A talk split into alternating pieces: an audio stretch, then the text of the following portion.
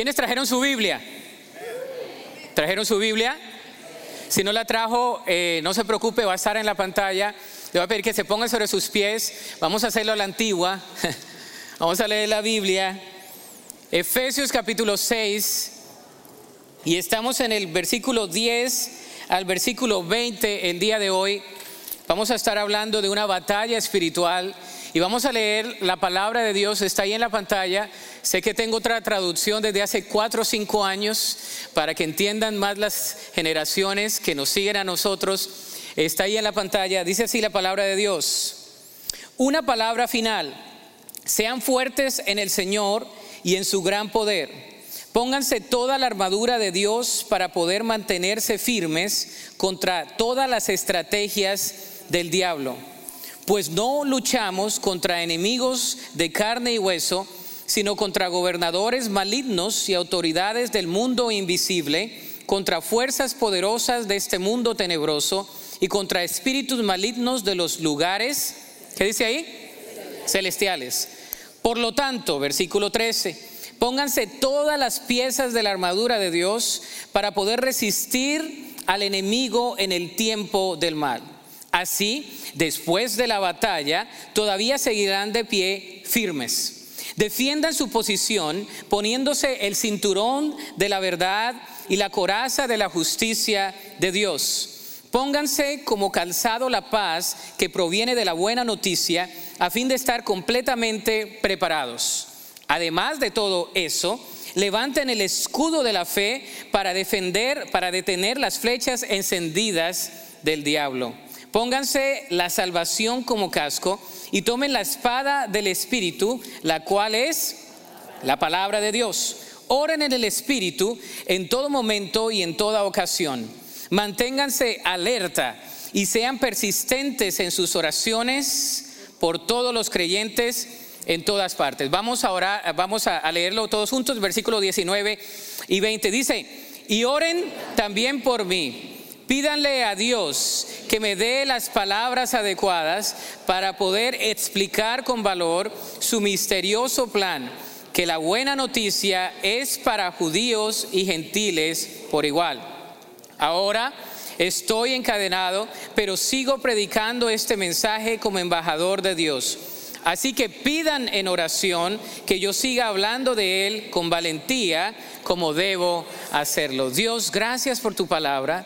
Y pedimos, oh Dios, que en esta tarde disipes cualquier pensamiento de negativo, lleves cualquier carga pesada en nuestro corazón, en nuestras emociones y que podamos exclusivamente concentrarnos en la exposición de tu palabra. Pedimos, oh Dios, que sea tu Espíritu Santo hablando a nuestra mente y transformando nuestro accionar para que también, Señor, nuestra vida sea diferente, una vida en plenitud como tú quieres, en tu voluntad que es buena, agradable y perfecta. En el nombre de Cristo Jesús, amén y amén. Tome su lugar. Qué bueno es leer la palabra de Dios juntos. Si eres un discípulo auténtico, tarde que temprano te darás cuenta que la vida cristiana es un campo de batalla y no es un parque de diversiones. Cuando venimos a Cristo nos enfrentamos con muchas batallas. Es más, hay batallas y hay una gran guerra espiritual. Y si no estamos en Cristo, si no estamos sometidos a Cristo, entonces estamos enfrentando nuestras batallas totalmente en desacuerdo con la palabra de Dios. El mismo Jesús enfrentó batallas. La palabra de Dios aquí en Efesios, que los primeros tres capítulos nos hablan de la riqueza, siempre un remanente fiel, y los últimos tres nos hablan de de andar, en el último capítulo nos habla de la sumisión, sometidos a Dios. Después dice, sometidos los esposos, las esposas, padres e hijos. Y después nos habla de los jefes y los empleados. Y en el versículo 10, el apóstol Pablo hace una transferencia a un mundo espiritual.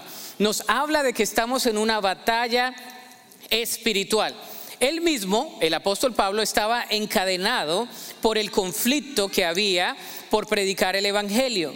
Y él mismo también usa el ejemplo de un soldado romano para compartir los principios de la palabra en cuanto a la armadura de Dios. En efecto, las ilustraciones que usa el apóstol Pablo le gustaban mucho a los soldados. Por ejemplo, en 2 de Timoteo 2, 3 nos habla de un soldado. En 1 de Timoteo 6 nos habla de un soldado. En 2 de Corintios 10 nos habla de un soldado. ¿Cuántos de ustedes han visto o han sido soldados? ¿Tenemos algunos soldados que hayan servido antes? Aquí tenemos uno, uh, alguien más. Uh, uh, todos conocemos los soldados, ¿verdad? Este, los soldados tienen diferentes características. El apóstol Pablo nos remonta a un soldado romano para explicar lo que es en sí la armadura de Dios. Los creyentes enfrentamos tres enemigos: el mundo, la carne y Satanás. Diga conmigo, el mundo, la carne y Satanás.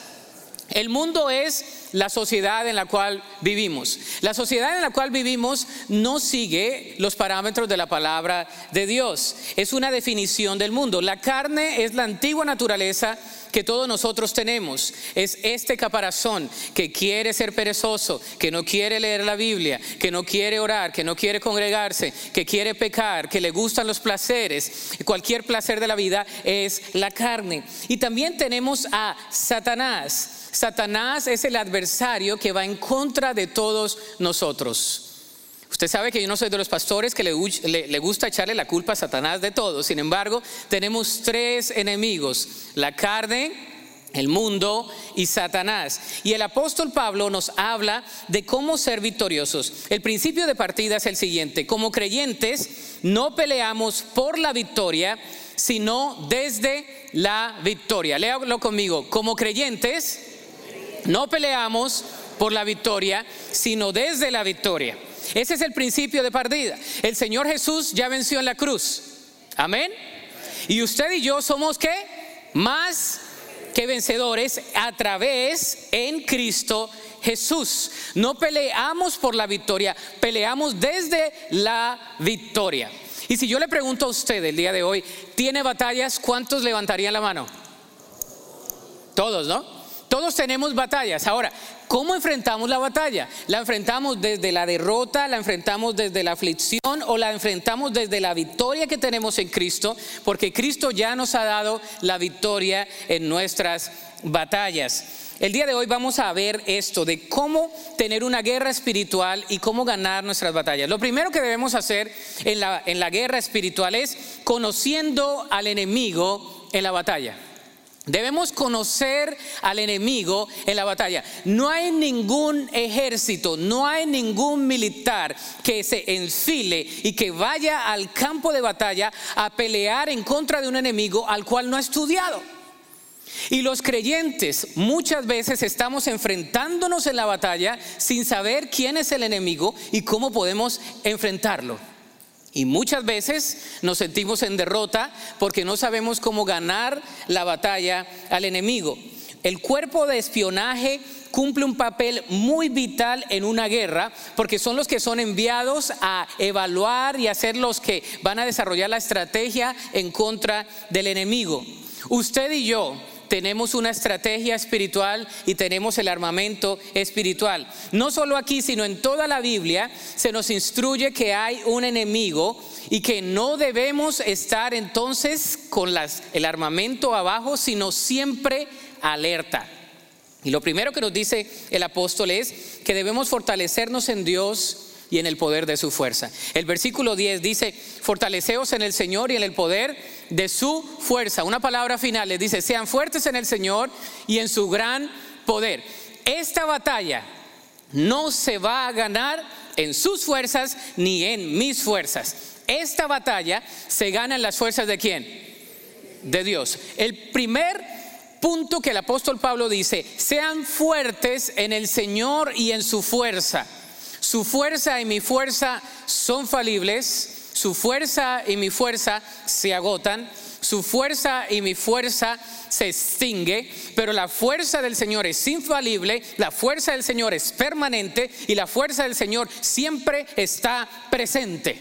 Y el apóstol Pablo dice, fortalezcanse en el Señor y en el poder de qué? De su fuerza.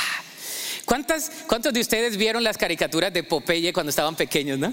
¿Cuántos crecieron con Popeye? Yo era, Popeye el marino soy. ¿Ah? Y se, ah, vea, el hermano se la veía. Y, y, sabe cuando se comía, ¿se acuerda la, se comía la espinaca, no? Y entonces le salían los músculos así, ¿no? Y, yo siempre soy de los que eh, aprende con muchas ilustraciones. Yo era de los niños que se sentaban en la iglesia y cada vez que predicaba el pastor yo siempre me imaginaba cosas y así sigo siendo. Yo me imagino que en, la guerra espiritual el Señor no quiere que peleamos sin las espinacas. El Señor no quiere que peleemos con nuestros músculos espirituales con nuestra carne. El Señor nos ha dado a nosotros la estrategia, nos ha dado la espinaca, nos ha dado el poder de su fuerza, porque mi fuerza y su fuerza no es suficiente. Y el punto de partida del apóstol Pablo es, usted se siente en derrota porque no pelean las fuerzas que le han sido dadas en Cristo Jesús. Las fuerzas le han sido dadas, pero usted no se toma las espinacas, no se las come. Es lo primero. Segundo, dice resistiendo al diablo. Versículo 11, fíjese lo que dice el versículo 11. Dice aquí lo siguiente. No diga que me va a tocar ponerme gafas. A ver, ¿dónde está? Versículo 11 dice, pónganse toda la armadura de Dios para poder mantenerse firmes contra las estrategias de qué? Bueno, lo primero es la fuerza del Señor. Lo segundo es ponerme yo la armadura de Dios para resistir al diablo. Usted y yo tenemos que hacer algo, ponernos la armadura y resistir al diablo. Si usted y yo no nos ponemos la armadura y resistimos al diablo, quiere decir que el enemigo nos puede tumbar, nos puede no derrotar, pero nos puede hacer caer en la vida cristiana. Y hay muchos creyentes, yo diría que la mayoría de los creyentes son derrotados muchas veces en sus batallas, no en la guerra, porque la guerra es vencida por el Señor, en la batalla espiritual, porque no nos ponemos el armamento espiritual. Y no resistimos al diablo. Dice la palabra de Dios, resistir al diablo y él huirá de vosotros. Y la palabra resistencia es no dejarlo entrar, no dejarlo mover, no dejar ninguna ventana, ninguna puerta abierta, no decir ninguna palabra que pueda venir a nuestra mente, a nuestro corazón, para que el enemigo venga a oprimirnos de esa manera. El enemigo tiene muchos nombres. Diablo significa acusador. Diablo significa... El enemigo siempre le gusta acusar. Uh, ahora eres cristiano. Hmm. Si antes hacías esto, esto y aquello. El enemigo es, diablo significa acusador. Satanás significa adversario también. Es un acusador, como dice Apocalipsis 12 del 7 al 11. Satanás significa adversario porque es el enemigo de Dios. También se le llama tentador en Mateo capítulo 4, homicida, mentiroso en Juan capítulo 8. Se le compara con un león en Primera de Pedro 5, 8, con una serpiente en Génesis capítulo 3, con un ángel de luz en Segunda de Corintios capítulo 11. También se le confunde o se le llama como el Dios de este siglo en 2 Corintios capítulo 4. Satanás es un ángel del... Algunos piensan que Satanás está así con los tenedores, ¿verdad? Y con los cachos. Y que está sentado en un trono así. Pero Satanás dice que se disfraza como ángel de luz. ¿Y cómo es un angelito de luz? Hermoso, lindo, como usted lo quiera dibujar, un angelito. El enemigo muchas veces no va a venir a usted y a mí con cara horrible. Va a venir con un espíritu amable, apacible, tentador. Va a venir como algo bueno a nuestra vida. Él no es omnisciente, no lo conoce todo. Él no es omnipotente, no tiene todo el poder y Él no es omnipresente, no está en todo lugar. Esa es la diferencia, porque Satanás nada más puede estar en un lugar. Y usted dice, se me presentó Satanás, pues tuvo que haber venido donde estuviera porque nada más puede estar en un lugar. Pero Satanás tiene otros emisarios. Y es lo que vamos a ver el día de hoy. Entonces, resistiendo al, al diablo. Tercero, identificando a las fuerzas espirituales. Versículo 12, dice aquí el versículo 12, dice la palabra de Dios, pues no luchamos contra enemigos de carne y hueso, sino contra gobernadores malignos y autoridades del mundo invisible, contra fuerzas poderosas de este mundo tenebroso y contra espíritus malignos de los lugares celestiales. Nuestra lucha no es contra sangre y carne, sino contra principados, contra potestades, contra gobernadores de las tinieblas, contra huestes espirituales de maldad en las regiones de celestes. Esa es la versión que usted quizás se sabe de memoria. La, la cuestión es la siguiente. Usted piensa que la persona que le cae mal, usted piensa que el proceso que no está de acuerdo, usted piensa que la situación que no va como usted quiere que vaya, ese es su enemigo. Y el apóstol dice, nuestra lucha no es carnal, nuestra lucha es espiritual. Diga conmigo espiritual. Mi lucha es espiritual. El enemigo se presenta de diferentes maneras y usted y yo estamos en una lucha, en una guerra espiritual. No es la persona que le cae mal, no es la palabra que usted recibe, no es la acción, es algo espiritual. Y el apóstol dice, si es algo espiritual, tenemos que pelearlo de manera espiritual. Vamos a identificar las fuerzas espirituales. Los colaboradores de Satanás son llamados principados, potestades, gobernadores de las tinieblas, huestes espirituales de maldad en las regiones celestes. El enemigo tiene otros ángeles caídos que se llaman demonios.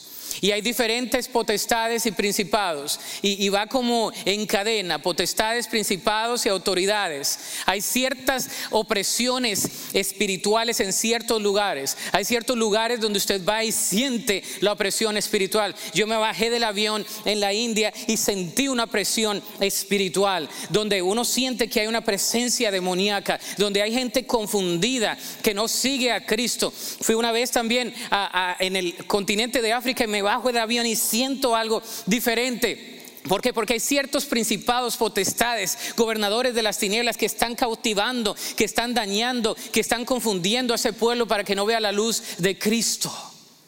Hay principados, hay lugares donde usted va en América Latina donde hay ciertos principados de religiosidad, cierto idolatría, ah, veneran a, un tipo de sincretismo entre, entre las cosas espirituales y santería y, y aún en este lugar, en el Valle de Río Grande, vemos mucho lo que es la Santa Muerte, ¿no?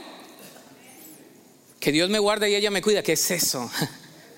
¿verdad? Es un sincretismo, es una cuestión, es un principado, una potestad, gobernadores de las tinieblas, confundiendo a la gente, haciendo que la gente venere cosas que no debe venerar, haciendo que la gente siga al enemigo y no la luz de Cristo. Y la palabra de Dios nos dice que debemos identificar las fuerzas espirituales.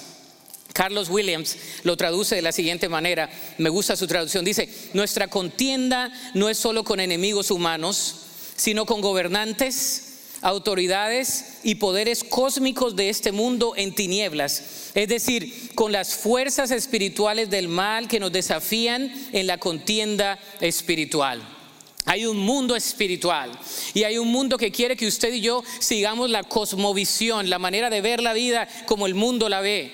Eh, hay una cosmovisión que viene al creyente que dice, eres definido por esto, eres definido por la cultura, eres definido por el dinero, eres definido por la tendencia, eres definido por la posición, eres definido por la educación, eres definido por muchas cosas. Pero cuando venimos a Cristo, eres definido por Cristo, por la identidad en Cristo, por el poder del Espíritu Santo, por la palabra del Evangelio, por el destino seguro que tenemos en Cristo Jesús. Amén.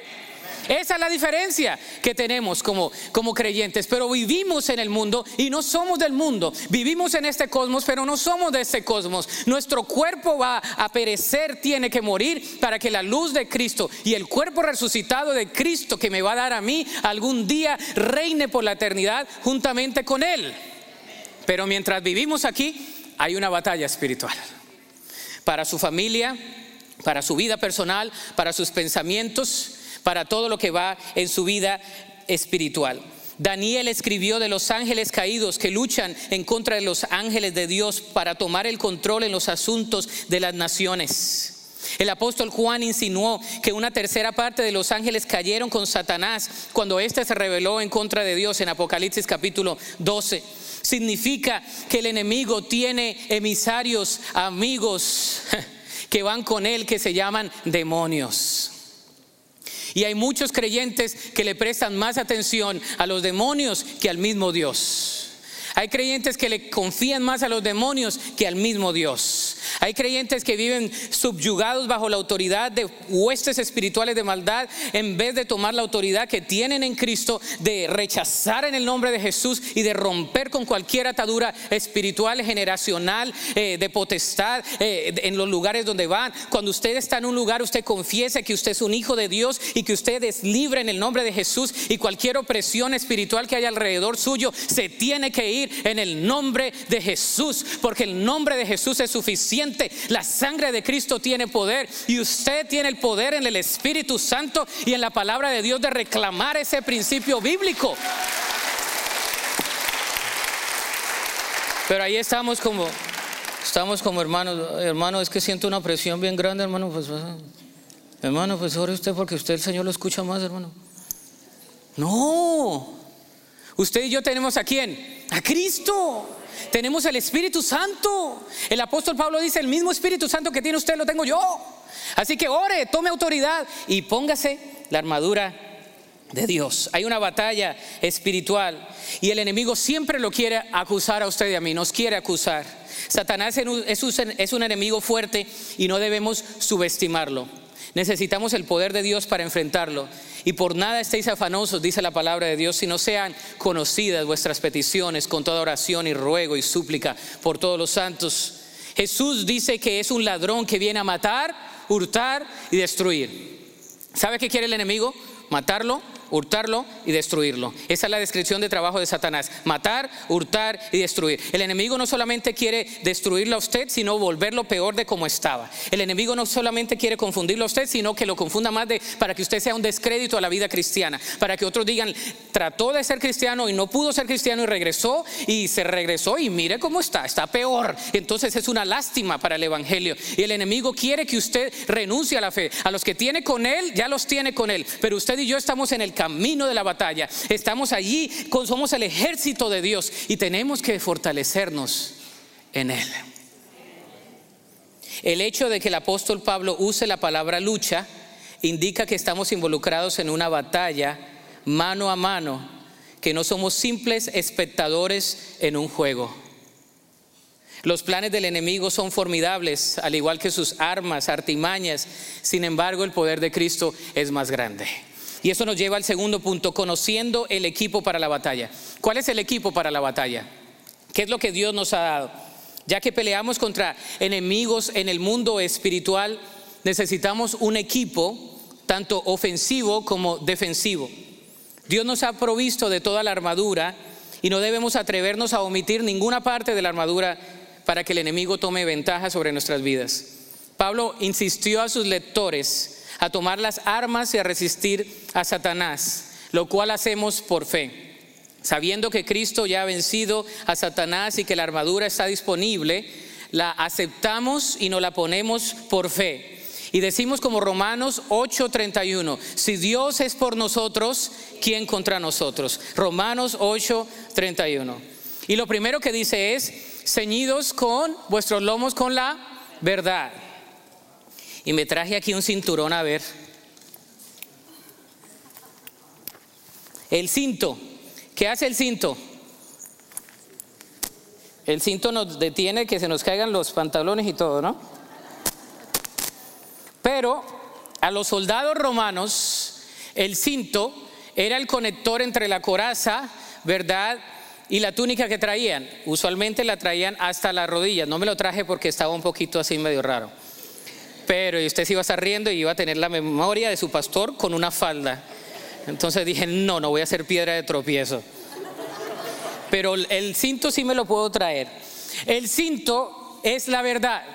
La verdad es algo que viene a través de Cristo. Dice, conoceréis la verdad y la verdad os hará libres. Cuando tenemos a Jesús tenemos la verdad. Si nosotros no hablamos la verdad, no podemos resistir al enemigo. Si hay en su mente algo de mentira, algo de dualidad, algo de una dicotomía ahí en la mente, y, usted es una persona que vive entre mentira y verdad, entonces no piense que usted va a ganarle la batalla al enemigo. La palabra de Dios dice, usted y yo debemos proferir la verdad. Así que el, creyente, el discípulo auténtico, siempre habla con la verdad. Dice, ceñíos vuestros lomos con la verdad. Satanás es un mentiroso. ¿Sabe quién es un mentiroso? Diga conmigo, Satanás. Pero lastimosamente hay personas que se llaman creyentes y son mentirosas. ¿Usted ha agarrado a algún creyente en mentira? No me diga que sí, porque me da una pena. Pero creo que sí. ¿Verdad? Hay creyentes que le dan lugar a la mentira. Y, y, la palabra de Dios, el apóstol Pablo nos dice, ceñid vuestros lomos con la verdad. Satanás es un mentiroso cuya vida está controlada por la mentira y la mentira ya lo ha derrotado, porque él sabe que su futuro es el fuego eterno y que el Señor lo va a condenar. Y no se quiere ir solo, se quiere llevar a los que más pueda para estar condenados con él.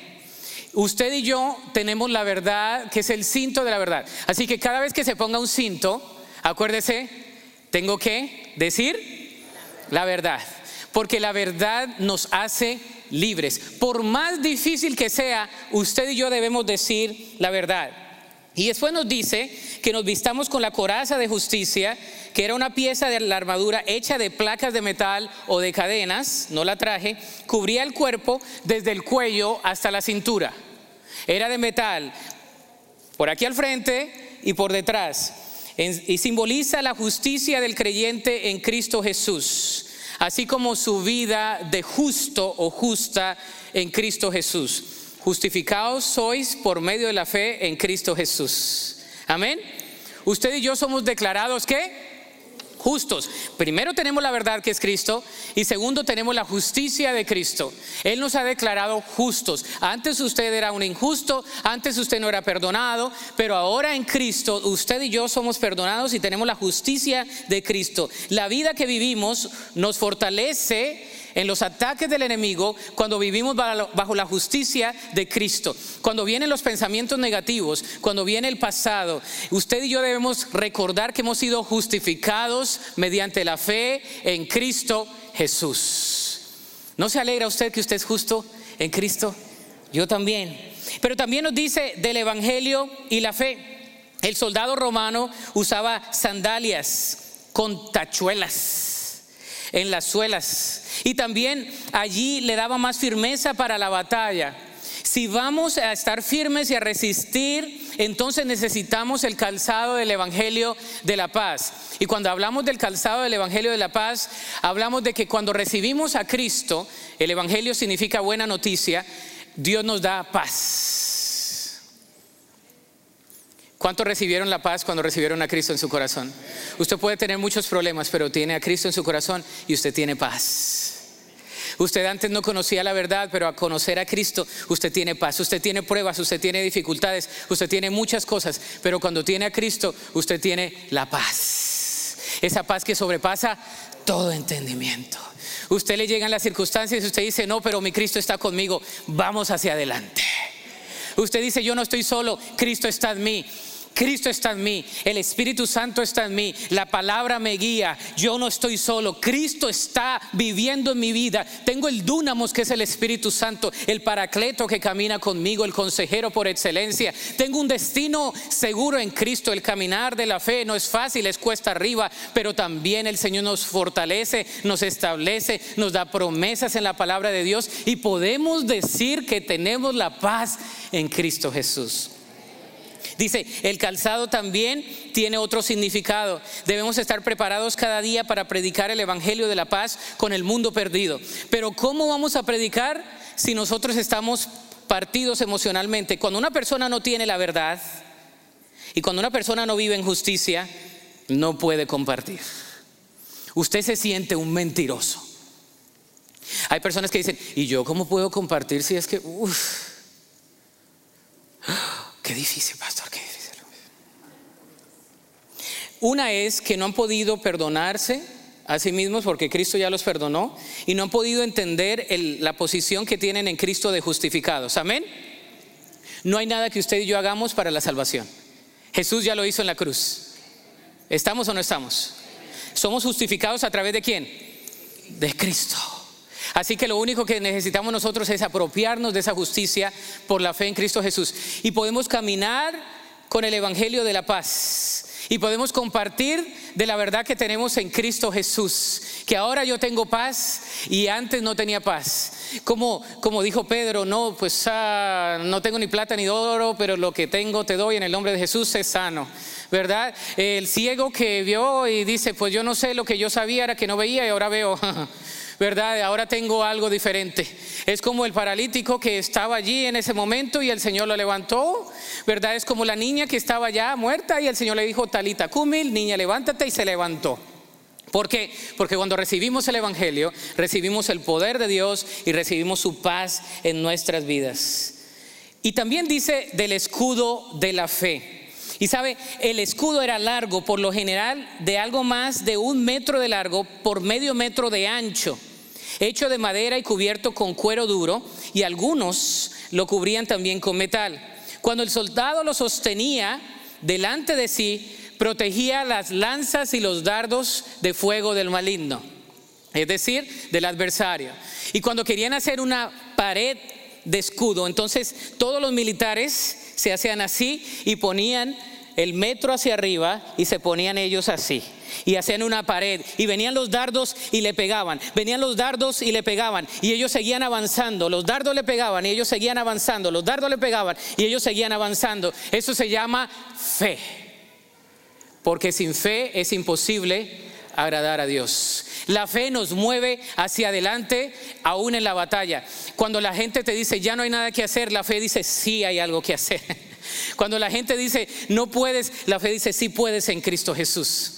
Cuando la gente dice, estás mal, tú dices, no, yo estoy bien porque no hay nada que el Señor haga en contra de sus hijos. No he visto justo desamparado ni su descendencia que mendigue pan. Pan, la palabra de Dios dice que tengo planes para vosotros, no de calamidad, sino planes para darlos un placer, un, un beneplácito. El Señor tenemos las promesas y es la fe la que nos mueve. Pero usted y yo tenemos que ponernos el escudo de la fe. Pero a veces estamos como creyentes sin ponernos nada. Y vienen los dardos y nos pegan. Eh, y vienen el enemigo y nos ataca y viene y, caen los dardos porque los dardos van a venir. Acuérdense que el enemigo quiere matar, hurtar y destruir. Puede ser que en una semana no lo ataque de la misma manera, pero la otra semana lo va a atacar de otra manera. Se me está cayendo el cinto del... de la verdad. Con que no se me caiga la verdad, todo está bien. Pero la fe, hermanos, tenemos que ponernos ese escudo de la fe y marchar hacia adelante. La fe mencionada aquí no es una fe salvadora, sino la fe viviente en una confianza dependiente en las promesas de Jesús y en el poder de Jesús a través de su palabra. La fe es un arma defensiva. Todo esto es defensiva que nos protege de los dardos de fuego de Satanás. En los días del apóstol Pablo, las flechas sumergidas en alguna circunstancia inflamable, cuando tenían esta pared, eran totalmente apagadas. ¿Por qué? Porque ellos estaban avanzando y no había momento en el cual los dardos vinieran a ofender o atacar al militar, porque ellos avanzaban hacia adelante y podían entonces vencer al enemigo. Pero usted y yo nos quedamos así. Pues que vengan los dardos, hermano, pero yo no voy a avanzar. Pégale, pégale, pégale. No, el Señor quiere que avancemos. Quiere que avancemos, avancemos en medio de las mentiras, de las blasfemias, de los pensamientos de odio, de las dudas, de los deseos ardientes de pecar. Si por fe no apagamos estos dardos, entonces el fuego se encenderá en nosotros y podremos caer en el frente de batalla. Ahora, nos habla del yelmo, que es el casco de la salvación, la salvación. Y aquí sí encontré un casquito. El casco. ¿Verdad? Lo más, a ver si me queda como que no me queda, como que estaba menos cabezón el, el soldado. El casco o el yelmo de la salvación cubre nuestra mente. Y sabe que hay muchos creyentes que no que tienen muchas dudas de su salvación. Hay muchos creyentes que no no creen en lo que creen, aunque dicen que creen. Porque el Señor les dice, ¿ha sido perdonados? Y ellos dicen, no, pues yo todavía no creo que me haya perdonado. Voy para el cielo, no, pero tengo que echarle un poquito de obras. Eh, ¿Tiene la justicia? No, no, pero yo tengo que hacerle un poquito, echarle más ganas. Eh, el enemigo te dice, ya no puedes seguir, tú dices, sí, yo no puedo seguir. Y el Señor te dice, sí. Los pensamientos son muy poderosos. Y cuando usted y yo descansamos en el yermo de la salvación, es Jesús quien nos ha salvado a nosotros. Amén. Es Jesús quien nos ha dado una nueva vida. Y dice, mis pensamientos no son vuestros pensamientos, ni mis caminos son vuestros caminos. Tenemos que discernir la voluntad de Dios y tenemos que venir a Él con nuestros pensamientos y depositar nuestras ansiedades delante de Él y pedirle que Él desarrolle en nosotros la mente de Cristo. Génesis 3, el enemigo vino a, ¿a quién? A Eva.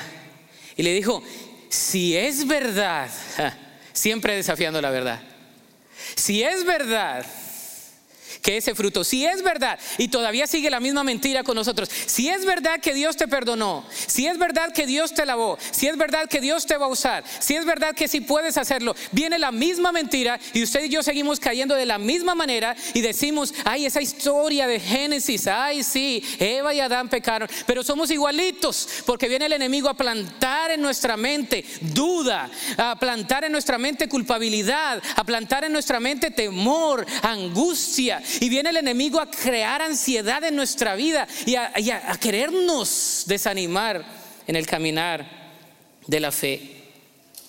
Efesios 4:21 dice, por Él somos enseñados conforme a la verdad que está en Jesús. Debemos crecer en la gracia y en el conocimiento de nuestro Señor y Salvador Jesucristo, dice segunda de Pedro 3:18. En todo lugar donde sirvió, Pablo les enseñó a los nuevos creyentes las verdades de la palabra de Dios y este yelmo lo protegió de las mentiras de Satanás. Y yo quiero que pienses en qué mentiras Satanás te pone en la mente. Porque todos los días Satanás nos quiere poner mentiras en la mente. No eres suficiente. El que trabaja contigo es mucho más que tú. Eres horrible. Eres fea, eres feo Estás chiquita, estás grande, estás gorda, estás gordo. Estás cabezón, estás peludo, no tienes pelo. Estás narizón, estás orejón, sacaste los ojos así de no sé quién del tío Juanito. No puedes, hablas mal, la gente no te quiere. ¿Verdad? Y, estamos ahí creyendo esas mentiras, aún siendo creyentes. No puedes hacerlo. Tienes creatividad, el Señor te lo ha dado. Y porque la primera persona que te dijo no, tú ya no volviste a hacer nada y dijiste no, yo no puedo hacer nada. No, vamos hacia adelante, hermanos. No dejemos que los pensamientos nos dicten nuestra manera de pensar, de vivir. ¿Sabe que, y ya me dio calor, pobres militares, ¿no? ¿Cómo le harían? ¿Sabe que el enemigo siempre viene a tentarnos en nuestra mente? Y siempre es el mismo juego mental a desafiar la verdad de Cristo. Cristo ya te ha dado algo y tú le dudas al Señor en tu mente. Y el Señor te dice, ponte el yelmo de la salvación. Y entonces después dice, y toma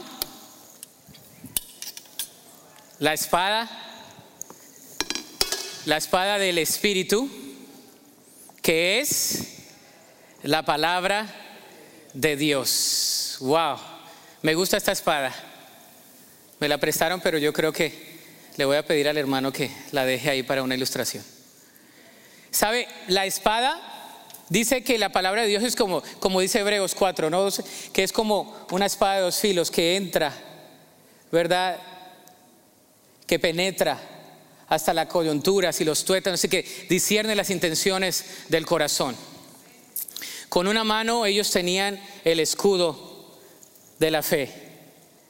Y con el otro, aquí atrás, sacaban la espada del Espíritu, que es la palabra de Dios. y comenzaban a pelear.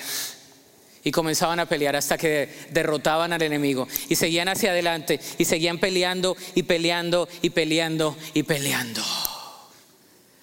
Pero tenemos que conocer la espada. Porque a veces no conocemos la espada. ¿Y la espada es qué? La palabra de Dios. La espada del Espíritu es la palabra de Dios y es la única arma ofensiva de la armadura. Lo demás es totalmente defensivo. La, la, palabra de Dios es la única que puede ofender y atacar al enemigo. Usted puede saltar, usted puede caerse, usted puede gritar, usted puede decir mucho, pero cuando usted y yo proferimos lo que está escrito en la palabra de Dios, eso ofende al enemigo. Escrito está, dijo Jesús. Escrito está. Pero usted y yo como creyentes a veces no, no sabemos qué decir. Tenemos la espada y no la desenvainamos, ¿no? No la sacamos. Y cuando tenemos que usarla, no sabemos cómo usarla, porque no tenemos la verdad en nuestra mente y en nuestro corazón. Necesitamos la palabra que nos convence de nuestros pecados. Pedro trató de usar una espada para defender a Jesús en el jardín. ¿Se acuerda lo que hizo Pedro? Sacó la espada y ¿qué hizo? Cortó oreja y todo. Uy, ese Pedrito estaba tremendo, ¿no? Como muchos de ustedes y yo, saco la espada pero para ofender. Pero la espada del Espíritu no solamente es ofensiva, sino que restaura también. La espada te, te ofende, pero a la misma vez te restaura. La espada del Espíritu no es para matar, sino para darnos vida. Esa es la palabra de Dios. Toda la armadura de Dios es un cuadro de Jesucristo. ¿Por qué? Cristo es la verdad. Juan capítulo 14, versículo 6. Él también es nuestra justicia. Segundo a los Corintios 5, 21. También es nuestra paz Efesios 2, 14. Su fidelidad hace posible nuestra fe. Gálatas 2, 20. Él es nuestra salvación. Lucas 2, 30. Y es la palabra de Dios. Juan 1, 1. En el principio era el verbo y el verbo era con Dios y el verbo era y ese era en el principio. Jesús. Si tenemos a Jesús tenemos todo. Jesús representa la armadura. Él es nuestra verdad, Él es nuestra justicia, Él es nuestra salvación, Él es nuestra paz, Él es nuestra fe y Él es la palabra viva. Jesús. Si tenemos a Jesús, tenemos que todo. Porque cuando tenemos a Cristo, tenemos la vida. Hacemos esto cuando nos vestimos de la palabra del Señor. Por fe debemos ponernos la armadura de Dios. Tercero, debemos conocer la fuerza en la batalla. Ahora, ya conocemos la armadura, pero ahora tenemos una fuerza para la batalla. Dice el versículo 18, dice, oren en el Espíritu en todo momento y en toda ocasión, manténganse alerta y sean persistentes en sus oraciones por todos los que, los creyentes en todas las partes y oren también por mí. Pídanle a Dios que me dé las palabras adecuadas para poder explicar con valor su misterioso plan, que la buena noticia es para judíos y gentiles por igual. Lo primero es, la fuerza en la batalla se llama oración. Diga conmigo oración. Dice, orando en todo tiempo. Y cuando habla de orar en todo tiempo es orar sin cesar Orar constantemente. No nos habla de palabrerías, no nos habla de formalismos, nos habla de una actitud de oración constante delante de Dios. Orar sin cesar. Primero a los tesalonicenses 5:17, un versículo chico que usted se puede memorizar. Ora constantemente. La oración es nuestra fuerza. Dice con toda oración y súplica e intercesión, agradecimiento delante de Dios. ¿Cómo está nuestra vida de oración? Y el versículo 18 dice, manténganse alerta. Dice, manténganse alerta y sean persistentes en sus oraciones por todos los creyentes en todas partes. Hermanos, ¿estamos alerta? ¿Nos mantenemos alerta? Aquí dicen alertas. ¿Nos mantenemos alerta delante de Dios, delante del enemigo? Tercero, orando por fortaleza unos por otros. Dice, y oren por mí. El apóstol Pablo dice, ore por mí, para que yo también esté firme. ¿Oramos unos por otros para estar firmes?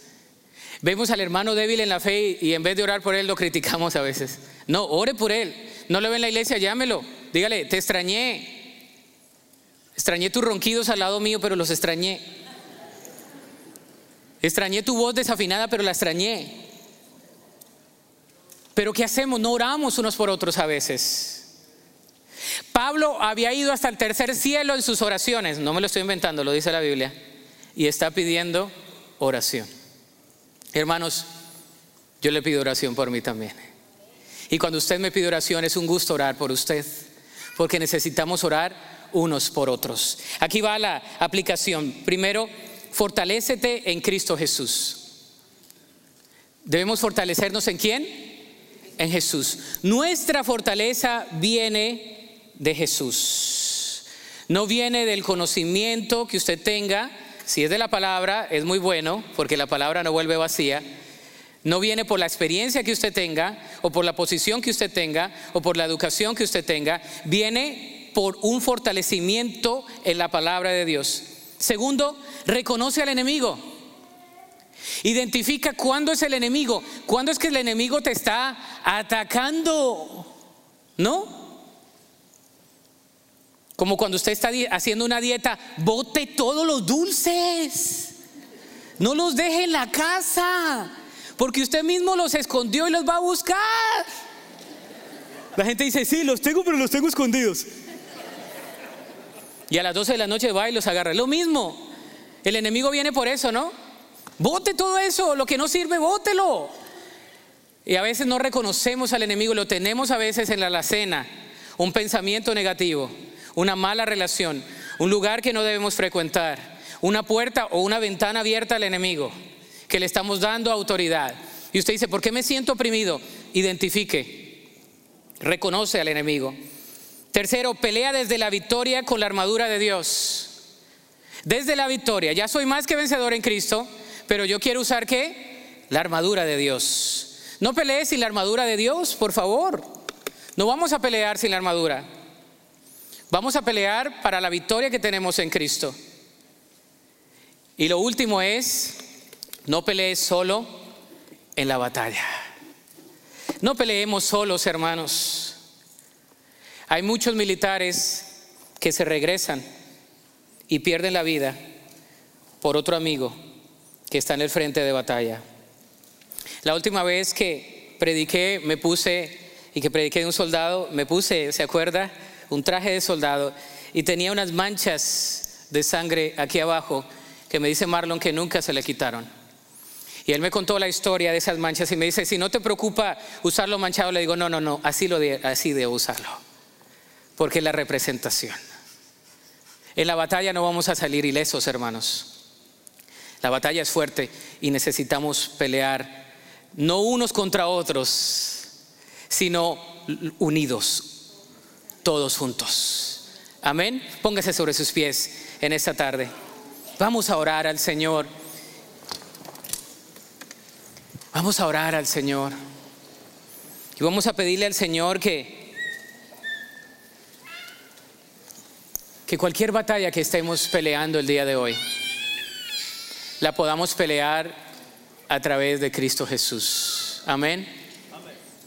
Yo no sé qué batalla tú estés peleando, yo no lo sé. Pero mientras entonamos un cántico de oración, yo te voy a pedir, si tú quieres pasar al altar, puedes pasar. Si quieres estar ahí donde estás, puedes quedarte ahí. Pero vamos a pedirle al Señor, Señor, yo no quiero pelear solo o sola mis batallas. Tú me has dado la armadura, ayúdame a ponerme la armadura y ayúdame a ser más que vencedor en ti. Ven al Señor. El altar está abierto, ven al Señor y dile, Señor, aquí estoy. Aquí vengo delante de ti. Quiero depositar mis cargas, mis ansiedades, mis luchas delante de ti. Quiero venir, Señor, y reconocer que tú estás aquí. Ven a Cristo. Mientras entonamos este cántico de oración, tú le vienes al Señor y le dices, Señor, aquí estoy, pelea mis batallas por mí, Señor. No quiero pelear solo, aquí estoy. Úsame, Señor. Úsame, Señor, como militar. Fortalece mi vida.